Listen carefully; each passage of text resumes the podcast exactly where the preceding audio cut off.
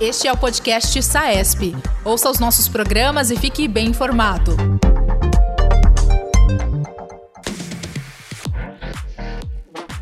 Olá, sejam bem-vindos ao SAESP Podcast, o podcast oficial da Sociedade de Anestesiologia do Estado de São Paulo. Você está comigo, Guilherme Barros. Hoje nós vamos conversar com o Dr. Cristiano Matsui, que é anestesista da Santa Casa de São Paulo, da Maternidade Promatro do Grupo Santa Joana e é membro do Centro de Treinamento de Vias Aéreas CTVA. Querido Cristiano, seja muito bem-vindo. Eu agradeço muito o fato de você estar conosco hoje para discutirmos o manejo da via aérea uh, em obstetrícia. Boa tarde, Guilherme. Obrigado pelo, pelo convite e obrigado pela gentil apresentação. Em primeiro lugar, eu acho que a gente tem que já começar conversando sobre a questão de do que significa, em termos de diferença básica, o manejo dessa via aérea na gestante no momento do seu trabalho de parto, por exemplo? É, bom, o, o, que difere é, é o manejo da, da, via aérea na, na gestante é, são basicamente as alterações fisiológicas que ela tem na, na gestação e que promove uma diferença na via aérea. Né? É, desde o engurgitamento gravídico, pela inibição dos hormônios da progesterona né, e os hormônios gravídicos, é, tem uma vasodilatação brutal, principalmente no termo, e um aumento, basicamente, de todas as partes moles, todo um edema. E a mucosa né, da via aérea, como é mais sensível, ela fica mais engurgitada, mais aumentada. Isso promove uma diminuição do calibre de toda essa via aérea. Né? Um exemplo prático do que isso acontece é o fato de mulheres que nunca tiveram ronco na vida, no termo da gestação, estão roncando e até piorando, né? aquelas que já têm um, um distúrbio de é, apneia do sono, piorando essa apneia do sono. Né? Isso tem muito estudo relacionando isso até ao aumento de risco para pré-eclâmpsia e eclâmpsia, né? O fato de você ter uma piora dessa apneia do sono, por exemplo. Outra coisa que influencia também nessa alteração da via aérea é o fato dela ter um aumento, um incremento de peso, né?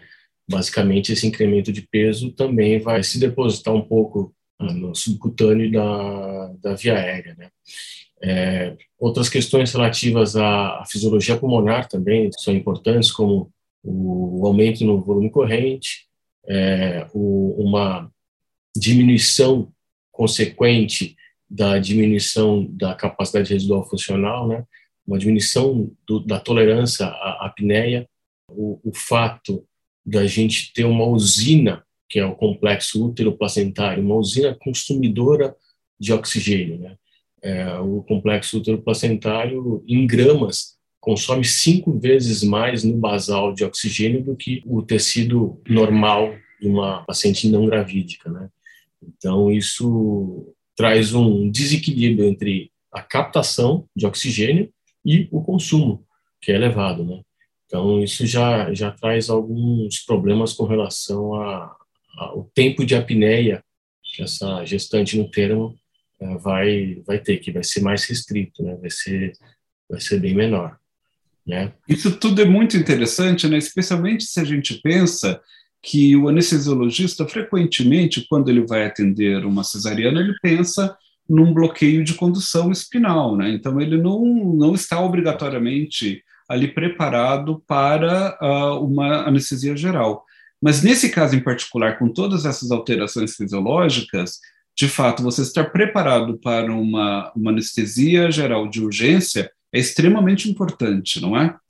Exatamente, é extremamente importante e isso foi tema de discussão no final dos anos 90 por conta de é, eventos dramáticos, de desfechos ruins nas cesarianas de urgência manejadas com anestesia geral, isso lá no, nos Estados Unidos. Né? Isso promoveu uma, uma agitação em todo o cenário do manejo da anestesia obstétrica para tentar se treinar mais os anestesistas obstétricos, que são mais acostumados e mais afeitos a fazer os bloqueios, né, anestesia regional, um movimento para se treinar mais os anestesistas no manejo da via aérea. Existem casos conhecidos e, e bem emblemáticos de lesão de esôfago no uso de supraglóticos.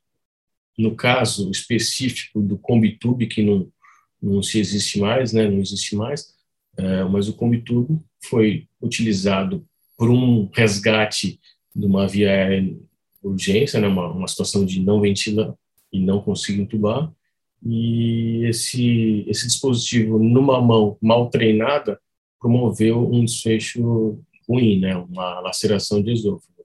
E a gestora desse serviço nos Estados Unidos promoveu uma, uma campanha de treinamento e de organização do fluxo de atendimento à, à via aérea, né, com carrinhos de aérea difícil identificados na situação verde, normal, standard, né, com dispositivos para ventilar, para oxigenar, máscara, numa situação é, de é, não intubo, mas ventilo, que aí é, os supraglóticos todos identificados com cores e um, um fluxograma adequado para se otimizar esse atendimento, né.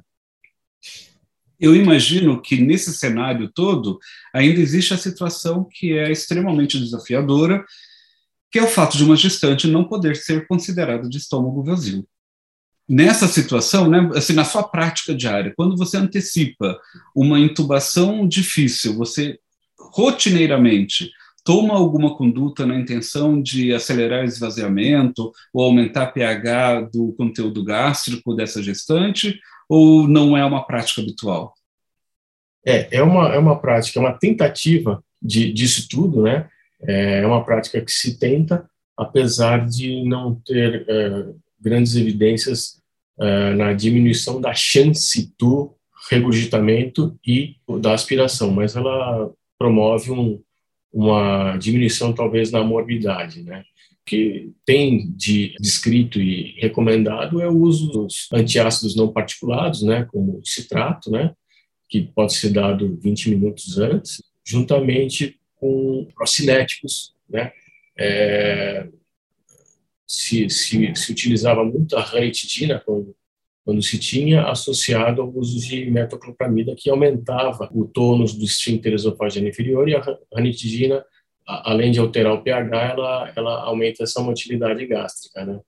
Então, se tentava isso numa esperança de talvez, na eventualidade de uma regurgitação, diminuir essa morbidade.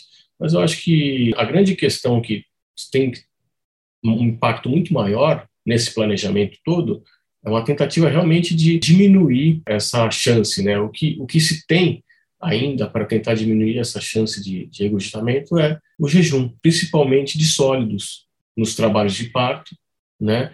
O, o uso de dietas líquidas é, sem resíduos durante o trabalho de parto melhora esse esvaziamento e diminui o risco maior de um, uma aspiração o conteúdo sólido, que essa sim é de morbidade e letalidade bem maior, né?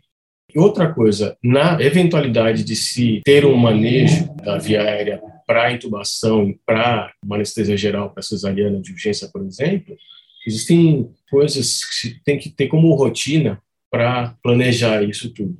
Uma delas que eu acho que é fundamental e que a gente acaba abarcando várias situações é o posicionamento da paciente para oxigenar essa paciente num, num, ângulo de 30 graus pelo menos, que isso já vai aumentar o gradiente de pressão do estômago até a faringe, né, e melhorar a capacidade de oxigenação dessa paciente, melhorando assim o tempo de, de apneia, na eventualidade de uma indução de anestesia geral.